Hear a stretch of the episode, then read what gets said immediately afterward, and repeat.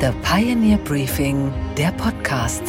Einen schönen guten Morgen allerseits. Mein Name ist Gabor Steingart und wir starten jetzt gemeinsam in diese neue Woche. Denn heute ist schon wieder Montag und zwar Montag, der 19. Februar.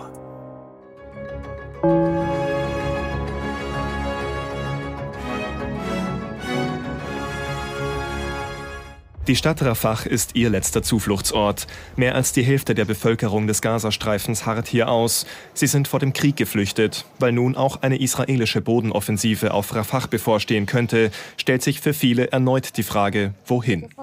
Wenn sie Rafah angreifen, müssen wir alle wieder fliehen. Aber natürlich fühlen wir uns nirgendwo sicher. Diese Welt startet in eine Woche, in der wirklich nur extremste Optimisten auf das Beste hoffen. Ich bin für Zuversicht immer zu haben, Sie wissen das. Aber was da vor uns liegt, ist nicht wirklich vielversprechend. Drei Monsterkonflikte lasten wie ein böser Fluch über dieser Woche. Der erste Konflikt, wie hier in der Tagesschau beschrieben, ist die humanitäre Katastrophe in der Stadt Rafah im Süden des Gazastreifens. Über eine Million Menschen sind eingekesselt. Mittlerweile Ägypten will die Grenze nicht öffnen. Ein Zurück in den Norden gibt es für sie nicht. Die Bilder der Zerstörung und des Elends sind nur schwer auszuhalten. Für mich, für viele, für Benjamin Netanyahu gilt das nicht. Im Krieg gegen die Hamas hat er andere Schwerpunkte gesetzt. Für ihn, den israelischen Präsidenten, gibt es keine Alternative. Er will in Rafah einmarschieren, um israelische Geiseln aus den Fängen der Hamas-Terroristen zu befreien, koste es, was es wolle und auch egal, was die Weltgemeinschaft dazu sagt. US-Präsident Biden hat Israel mit deutlichen Worten vor einer Bodenoffensive in Rafah gewarnt. Biden sagte, er sei der festen Überzeugung, dass es einen vorübergehenden Waffenstillstand geben müsse, um die Geiseln zu befreien. Joe Biden sagt klipp und klar, dass er keine Bodenoffensive in der Zwischenzeit wünscht. Er möchte jetzt verhandeln um einen Waffenstillstand. Seine Meinung ist dazu klipp und klar. Er klingt entschlossen, aber seine Stimme klingt so schon nicht mehr. There has to be a temporary ceasefire to get the prisoners out, to get the hostages out. I'm hoping that uh, you, that the uh, Israelis will not make any massive land invasion in the meantime.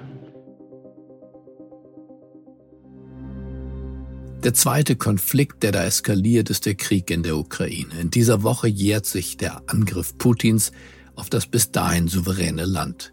Aber nie schien ein Kriegsende so weit entfernt wie jetzt. Auf der Münchner Sicherheitskonferenz am Wochenende, da ermahnte Volodymyr Zelensky den Westen zu mehr Unterstützung. Er sagte, bitte fragen Sie die Ukraine nicht, wann der Krieg enden wird. Fragen Sie sich, warum Putin ihn immer noch fortsetzen kann. Please, do not ask Ukraine when the war will end.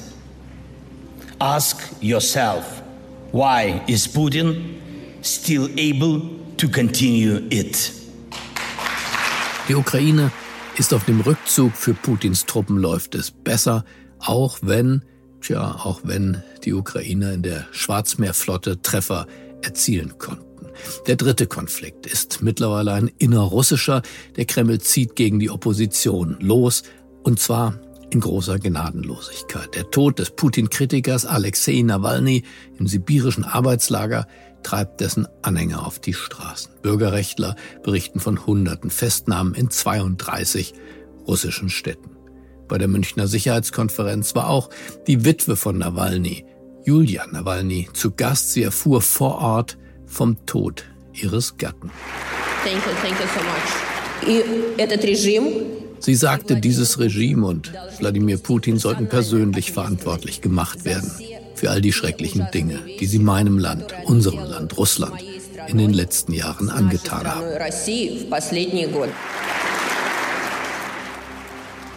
Wie war die Stimmung auf dieser Sicherheitskonferenz in München angesichts dieser multiplen Krisen? Eine Einschätzung von unserer Chefkorrespondentin Politik bei The Pioneer Carina Mössbauer, die in München dabei war. Mein Eindruck nach drei Tagen Münchner Sicherheitskonferenz ist, es verändert sich was. Möglicherweise braucht es dazu auch noch den Schockmoment aus Washington. Die Unkalkulierbarkeit von Trump und den Republikanern in Sachen NATO-Bündnisfall. Ohne Sicherheit ist alles nichts, sagte Olaf Scholz bei seiner Rede. Scholz mahnt mehr Hilfen für die Ukraine an, wird zum Antreiber der Partner, betont, wie wichtig die eigene Wehrhaftigkeit ist. Der Kanzler, der sich bislang bei der Umsetzung der Zeitenwende zu zögerlich bewegte, scheint mobilisiert. Manche Verteidigungspolitiker rufen bei uns sogar das 3-Prozent-Ziel aus.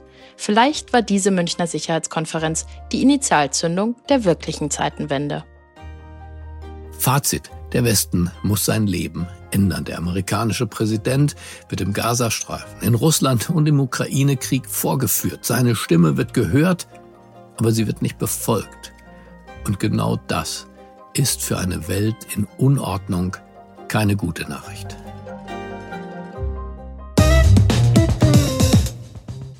Unsere weiteren Themen heute Morgen. Soll die AfD verboten werden? Der ehemalige Präsident des Bundesverfassungsgerichtes Hans-Jürgen Papier hält nicht viel von diesem Vorstoß. Meines Erachtens sollte man diesen sehr einschneidenden Weg nur dann beschreiten, wenn man mit hinreichender Sicherheit davon ausgehen kann, dass ein solcher Antrag Erfolg haben wird. Ganz anders sieht das Heribert Prantl, der Jurist und ehemals Mitglied der Chefredaktion der Süddeutschen Zeitung. Er hält ein flammendes Plädoyer für ein Verbot der AfD. Und genau darum geht es momentan, dass wir verhindern müssen, dass die Grundrechte gebraucht werden, um sie auszuhebeln. Unsere Börsenreporterin Anne Schwedt in New York spricht über ein ganz besonderes Jubiläum für Meta die Firma von Mark Zuckerberg. Und wir klinken uns ein in die wichtigste Country-Debatte der USA. Und außerdem gratulieren wir. Wir gratulieren Special Agent Teddy Bear zu einer spektakulären Festnahme einer Dealerin.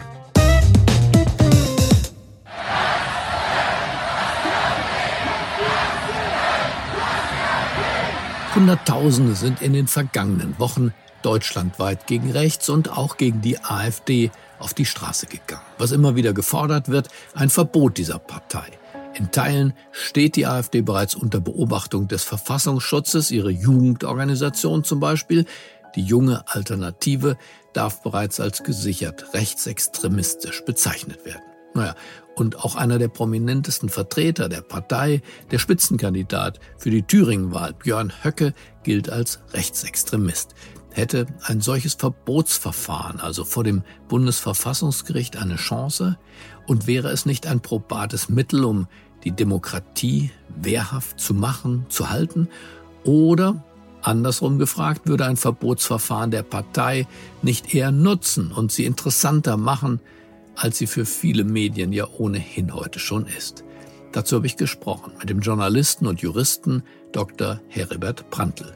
Er war einst Teil der Chefredaktion der Süddeutschen Zeitung und lange Jahre, gefühlt Jahrzehnte, der Chef der Innenpolitik. Er spricht sich klar für ein Verbot der AfD aus. Kontra gibt ihm Professor Hans-Jürgen Papier. Der Mann war einst Präsident des Bundesverfassungsgerichts und beide Männer, beide Juristen haben starke Argumente. Hören Sie selbst. Wir starten mit Heribert Prantls Ja zum Parteienverbot. Einen schönen guten Tag, Heribert Prantl. Lieber Herr Steingart, ich grüße Sie sehr zu einem spannenden Thema. Ja, denn Sie plädieren für ein Verbot der AfD, ganz genau wissend natürlich, dass die Hürden durch das Grundgesetz deshalb besonders hoch sind, weil ja auch Hitler Parteien verboten hat. Also was, Herr Prantl, ist Ihr wichtigstes Argument für diesen radikalen Schritt? Es ist kein radikaler Schritt, es ist sozusagen ein Ausdruck der Wehrhaftigkeit unserer Demokratie und die Mütter und Väter des Grundgesetzes haben diese Verbotsvorschriften ins Grundgesetz geschrieben, um zu verhindern, dass sich so etwas wie 1933 FF wieder wiederholt. Äh, Carlo Schmidt, einer der wirklich machtvollsten und äh, imposantesten Gestalten unter den äh, Grundgesetzvätern, hat gesagt, man muss den Mut zur Intoleranz denen gegenüber aufbringen, die die Demokratie gebrauchen wollen, um die Demokratie umzubringen. Und genau darum geht es momentan, dass wir verhindern müssen, dass die Grundrechte gebraucht werden, um sie auszuhebeln. Gekauft. Und deswegen bin ich für, für alle Verbotsanträge, die ja letztendlich nicht Anträge gegen die AfD und gegen einen Menschen wie Herrn Höcke, wie Björn Höcke sind, der manifest das Grundgesetz und die Grundrechte leugnet, sondern ich äh, weise darauf hin, dass es darum geht, für etwas zu sein, nämlich für die Achtung der Würde jedes Menschen und nicht nur der Menschen, die die AfD für würdig erachtet. Äh, die Grundgesetzväter standen ja noch unter dem direkten Eindruck des Faschismus, der ja eben mit Verboten von Organisationen, von Parteien, von Religionsgemeinschaften gearbeitet hat. Und genau deswegen haben diese Herren ja auch diesen Spagat versucht. Das eine, so wie Sie sagen, gibt den Intoleranten keine Chance und andererseits wurden die Hürden so hochgelegt, dass eben verlangt wird, dass es nicht nur irgendeine Partei mit mit verfassungsfeindlichen Grundsätzen ist, sondern sie muss in aggressiv kämpferischer Art und Weise einen gewaltsamen Umsturz herbeiführen wollen und auch können. Das heißt, sie muss stark genug sein. Ist man nicht stark genug, wenn man äh, bei Wahlen und in Umfragen Prozentzahlen erzielt, wie sie zuletzt die äh, Nationalsozialisten bei den letzten freien Reichstagswahlen im Jahr 1932 hatte? Schauen Sie rein in die Grundrechte, dass tatsächlich von einem zutiefst demokratischen Geist geprägt ist. Ein Geist, der so stark war und so demokratisch war und so auf die gleichen Rechte von Männern und Frauen achtete, dass letztendlich das ganze bürgerliche Gesetzbuch verfassungswidrig war und peu à peu geändert werden musste. Und äh, ich muss nochmal zurückkommen darauf, dass Sie sagen, Hitler hat äh, Parteien verboten und Hitler hat äh, bestimmte Vereine verboten. Er hat alles verboten, was irgendwie nach äh, Demokratie und nach äh, Grundrechten gerochen hat. Es geht jetzt darum, eine Partei zu verbieten, die Grundrechte nicht achtet. Es geht darum, eine Partei zu verbieten, die äh, Menschen aussondert, die Menschen aus dem Land schaffen will. Da irgendeinen Vergleich mit den hitlerschen Verboten zu ziehen, ist regelrecht absurd. Ich will ja nicht bestreiten, dass die AfD eine der Demokratie und unser beider Verständnis von Demokratie feindlich gegenüberstehende Partei ist. Aber die Frage ist ja dennoch, ein solches Verfahren muss ja doch so begründet sein, dass am Ende es nicht Heribert Prantl gefällt, auch nicht dem SPD-Vorsitzenden gefällt, sondern dem Obersten, äh, was dieser Rechtsstaat zu bieten hat, dem Bundesverfassungsgericht. Und Sie glauben. Genau darum geht es. Und Sie glauben, Sie haben Argumente zusammen, dass das Bundesverfassungsgericht diesen Argumenten folgen würde? Ich glaube ja. Und äh, ich schreibe nicht die Antragsschrift. Es gibt ja verschiedene äh, Wege, Verbotsanträge zu stellen. Es gibt einen Verbotsantrag gegen einzelne Personen nach Artikel 18, zum Beispiel diesem Herrn Höcke in Thüringen bestimmte Grundrechte und vor allem die Wählbarkeit zu entziehen. Lesen Sie nur mal sein Buch. Da brauchen Sie äh, keine weiteren Erkenntnisse mehr. Da steht alles drin. Da wären Sie und ich in der Lage, innerhalb weniger Tage die Antragsschrift zu stellen. Bei einem Verbotsantrag gegen eine Partei wie die AfD dauert es natürlich länger, aber ich gehe davon aus, ich äh, kenne die Unterlagen der Verfassungsschutzämter nicht. Man beobachtet die Partei schon ziemlich lang. Es sind äh, Verfahren in Gang. Demnächst wird am 12. und 13. März vor dem Oberverwaltungsgericht Münster verhandelt, weil die AfD als Verdachtsfall eingestuft ist, weil gesagt wird, die extremistischen Bestrebungen sind offenkundig, weil gesagt wird, die junge Alternative, die Jugendorganisation der AfD ist hochgefährlich. Ich gehe davon aus, dass hier viele hundert Seiten Belege da sind, Beweise da sind, die eine Antragsschrift begründen. Es ist ja nicht so, dass hier irgendetwas äh, aus den Fingern gesaugt wird. Wenn Sie die Wahlkampfprogramme der AfD lesen, dann äh, werden Sie keinen Zweifel mehr haben an der Verfassungswidrigkeit.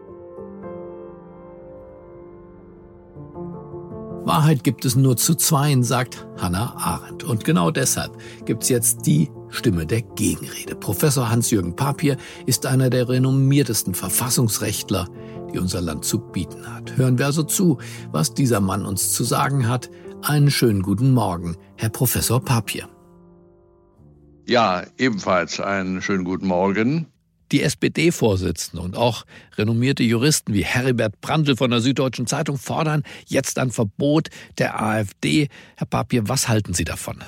Also ich meine nach wie vor, dass die Einleitung eines solchen Parteiverbotsverfahrens von dem Bundesverfassungsgericht nicht sinnvoll ist. Denn meines Erachtens sollte man diesen sehr einschneidenden Weg nur dann beschreiten, wenn man mit hinreichender Sicherheit davon ausgehen kann, dass ein solcher Antrag, die AfD zu verbieten oder für verfassungswidrig zu erklären, Erfolg haben wird. Damit sind wir doch bei Ihrer Kernkompetenz. So was ist, ist die, ja, was ist die Hürde, die es hier zu überspringen gilt für ein, die, wie Sie sagen, erfolgreiches Verbotsverfahren? Die ist eben sehr hoch. Denn man muss doch sehen, dass das Parteiverbot des Artikel oder die, die Möglichkeit des Parteiverbots nach Artikel 21 des Grundgesetzes stellt die schärfste und überdies aber auch zweischneidige Waffe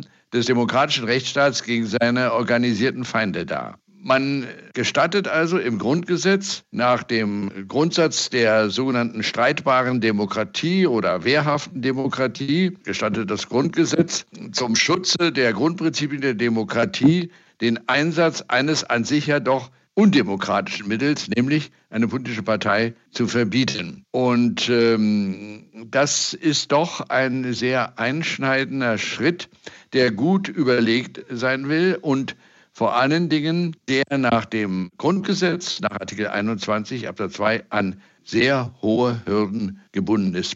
Denn es ähm, reicht ja nicht, dass einem die Partei nicht gefällt. Es reicht auch nicht, dass sie in ihren Schriften und Reden antidemokratische Standarten sozusagen bereithält für ihr Publikum, sondern es muss ja schon fast in die Nähe und in die Richtung eines Umsturzes kommen, oder? Ja, so genau so, so ist es nicht. Das heißt, man muss schon nachweisen können als Antragsteller, dass die Partei im Ganzen, nicht nur in, in Einzeläußerungen nicht, oder in Einzelaktionen, sondern in ihrem Gesamtverhalten letztlich kämpferisch gegen die Grundprinzipien der rechtsstaatlichen Demokratie. Und das muss eben nachgewiesen. Und noch nicht mal das, Herr Papier, reicht. Ich habe im NPD-Verbotsverfahren nachgelesen. Dem Gericht fehlten damals ja keineswegs die Anhaltspunkte, dass die NPD gern den Umsturz wollte. Aber es fehlten, Zitat, konkrete Anhaltspunkte von Gewicht, die zumindest möglich erscheinen lassen, dass dieses Handeln auch zum Erfolg führt.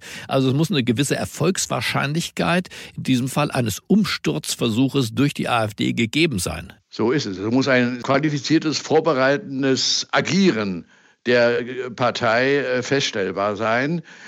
Es ist nicht notwendig, dass eine, eine Gefahr für die freiheitliche demokratische Grundordnung ganz konkret besteht. Also es geht hier nicht um polizeirechtliche Gefahrenabwehr, sondern es geht gewissermaßen um Vorsorge. Nicht? Aber äh, Sie haben zu Recht betont, dass das Bundesverfassungsgericht im NPD-Urteil konkrete Anhaltspunkte dafür verlangt, dass die Partei, um die es geht, überhaupt in der Lage ist, von ihrem Gewicht, von ihrer Größe her, diese freiheitliche demokratische Grundordnung ernsthaft zu gefährden, zu bekämpfen. Das und da sagt Prantl, Vorsicht, äh, liebe Leute, seid nicht naiv. Das genau ist der Unterschied zwischen der NPD und der AfD. Die AfD sei in der Lage, sie hätte genug Leute. Sie hat genug Energie, auch radikale Energie, auch Rundfunkräte abzulösen, Chefredakteure abzulösen. Herr Höcke hat angekündigt, den Staatsvertrag kündigen zu wollen, auch möglicherweise Polizeieinheiten auf ihre Seite zu ziehen. Schätzen Sie das auch so ein, dass die AfD hier in einem ganz, in einer anderen Gewichtsklasse kämpft? Das in jedem Fall. Nicht? Das äh, NPD-Verbotsverfahren war ja daran gescheitert, dass das Bundesverfassungsgericht diesen eben angesprochenen Grundsatz der Potentialität ja, ja. im Falle der NPD verneint hat. Die sei zu bedeutungslos, die sei ersichtlich gar nicht in der Lage, nicht die freiheitliche demokratische Grundordnung ernsthaft zu tangieren oder zu gefährden. Ich lade Sie ein, das gesamte Pro und Contra, aus dem wir ja jetzt nur Ausschnitte gehört haben, das ganze Gespräch mit Brandl und mit Papier auf The Pioneer zu hören. Den Link dazu finden Sie in den Show Notes dieses Podcasts oder bei Apple und Spotify und dieser. Es lohnt sich im Interesse der eigenen Meinungsbildung. Und was ist heute an den Finanzmärkten los? Da gibt es für Facebook das zehnjährige Jubiläum der Übernahme des Nachrichtendienstes WhatsApp zu feiern. Ob da jetzt eine große Sahnetorte aufgefahren wird oder doch eher trockener Sandkuchen, das Tja, das weiß unsere Börsenreporterin in New York. Einen wunderschönen guten Morgen, Anne. Guten Morgen, Gabor. Anne, sag uns, wie wird die Übernahme von WhatsApp heute gesehen? 19 Milliarden Dollar immerhin hat Facebook damals bezahlt. Hat sich das für Mark Zuckerberg und sein Facebook rückblickend gelohnt? Ja, auf jeden Fall würde ich sagen Sahnetorte. Es war zwar die größte Tech-Übernahme jemals, vor allem für ein Business, das eigentlich Verluste macht. Damals hatte WhatsApp 450 Millionen Nutzer. Heute sind es fast 2,8 Milliarden. Auch wenn WhatsApp auf den ersten Blick erstmal nichts kostet und es da ja auch keine Werbung gibt, verdient WhatsApp dennoch Geld, zum Beispiel nämlich mit WhatsApp Business Schnittstellen oder einfach damit, dass Nutzerdaten gesammelt werden, die dann genutzt werden, um personalisierte Werbeanzeigen auf anderen Meta-Plattformen wie zum Beispiel Facebook oder Instagram anzuzeigen. Vor der Übernahme hatte WhatsApp ja noch eine Gebühr gekostet. Dadurch konnten rund 700 Millionen Dollar pro Jahr eingenommen werden. Diese Gebühr hatte Facebook damals bei der Übernahme abgeschafft und es für die Nutzer komplett kostenlos gemacht. Inzwischen generiert WhatsApp rund eine Milliarde Dollar im Jahr ist zwar nur ein Bruchteil von den rund 134 Milliarden Dollar, die der Meta-Konzern pro Jahr insgesamt einnimmt, aber worum es Meta bei WhatsApp vor allem geht, ist einfach die Reichweite. Auf jedem zweiten Smartphone in den USA ist WhatsApp installiert, deshalb will CEO Mark Zuckerberg da auch jetzt einen stärkeren Fokus drauf setzen, auch mit Blick auf KI und Metaverse. Inzwischen gibt es zum Beispiel in den USA schon einen KI-Chatbot auf WhatsApp, also auf jeden Fall ein gutes Investment für Meta. Jetzt Jetzt müssen nur noch mehr Möglichkeiten gefunden werden, um damit auch Geld zu machen. Super interessant, Anne. Vielen Dank für diese Infos. Und sag uns, wofür interessiert sich die Börse eigentlich sonst noch in dieser Woche? Also heute hat die Wall Street zu wegen President's Day Feiertag. Spannend deshalb der Fokus auf den Kryptomarkt, der ja nie zu hat. Da gibt's ja in letzter Zeit sehr viel Volatilität und der nächste Bullrun brodelt schon so vor sich hin. Es steht ja im April das nächste Halving an und historisch gab es immer in den Monaten davor eine deutliche Kursrally. Ansonsten geht natürlich die Debatte weiter, wann es wohl die ersten Zinssenkungen gibt. Dazu werden sich alle neuen Wirtschaftsdaten und auch Aussagen von der Notenbank ganz genau angeschaut. Und es gibt diese Woche wieder neue spannende Quartalszahlen. Ganz spannend zum Beispiel am Mittwoch von Nvidia. Da wollen die Anleger einfach sehen, inwieweit sich der KI-Boom inzwischen schon auf den Profit niederschlägt. Morgen auch interessant Walmart und Home Depot. Ansonsten noch Rivian, Lucid, Etsy, Moderna, Booking, Wayfair und Warner Bros. Also wird wieder super spannend, Gabor. Und was, Gabor, geht eigentlich gar nicht? Na, dass sich Drogendealer mittlerweile schon von Teddybären festnehmen lassen. Was ist nur mit diesen Kriminellen heutzutage los? So, the accused drug dealers were curious, came outside the house. What is, what is this bear? Richtig gehört, ein Polizist hat sich nämlich in Peru als Teddybär verkleidet, lebensgroß, um die Aufmerksamkeit von einer Frau in einem verdächtigen Haus zu ergattern. Schnell bemerkt sie diesen lebensgroßen Teddybär und öffnet die Tür. Sie tritt heraus. Völlig ahnungslos stapft sie jetzt in die Falle und kommuniziert mit diesem überdimensionalen Plüschtier. Was sie natürlich nicht weiß, das alles dient der perfekten Ablenkung. Denn dieser Teddybeamte wird ihr gleich die Handschellen anlegen. Schnell und gut geplant fasst ein weiterer Polizist zu, und überwältigt die Dealerin. Noch mit Kostüm bringt der Beamte mit seinem Kollegen dann die Frau ins Polizeiauto. And then everyone's waiting to arrest people who came up to the bear, and the arrest was done in costume. Oh no! Im Hause wird unterdessen unter dem Bett eine größere Menge an Kokain gefunden. Respekt. Da wurde mal innovative behördliche Arbeit geleistet. Der Frau wurde von der Polizei wortwörtlich ein Bär aufgebunden.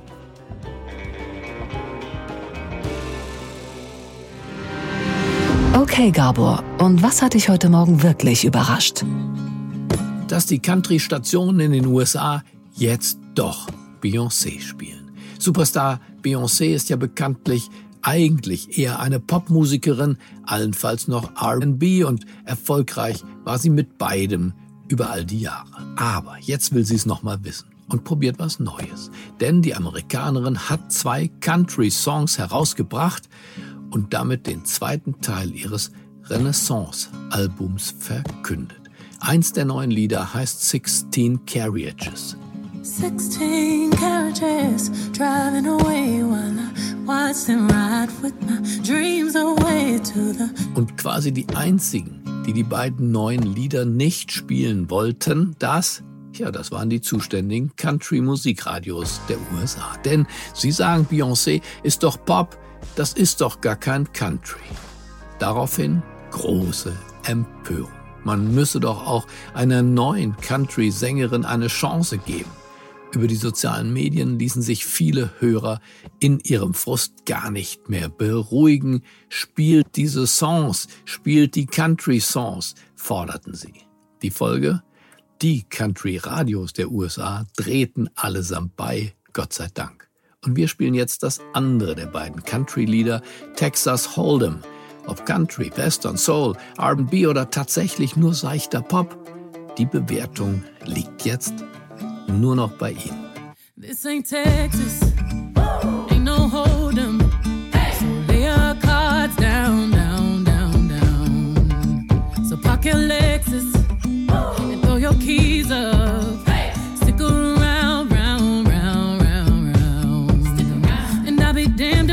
Slow dance with you. Come pour some sugar on me, honey, too. It's a real live boogie and a real live hold down. Don't be a bitch, come take it to the floor now. Woo! Ich wünsche Ihnen einen gefühlvollen Start in diese neue Woche. Bleiben Sie mir gewogen, es grüßt Sie auf das Herzlichste. Ihr Gabor Steingart. Ooh, one step to the right,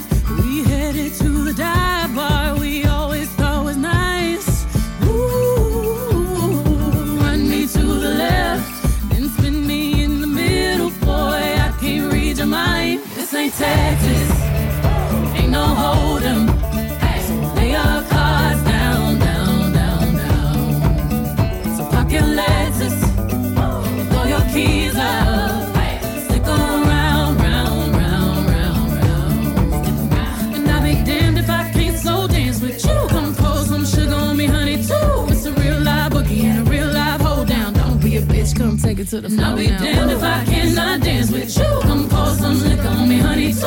It's a real live boogie and a real live hold down. Don't be a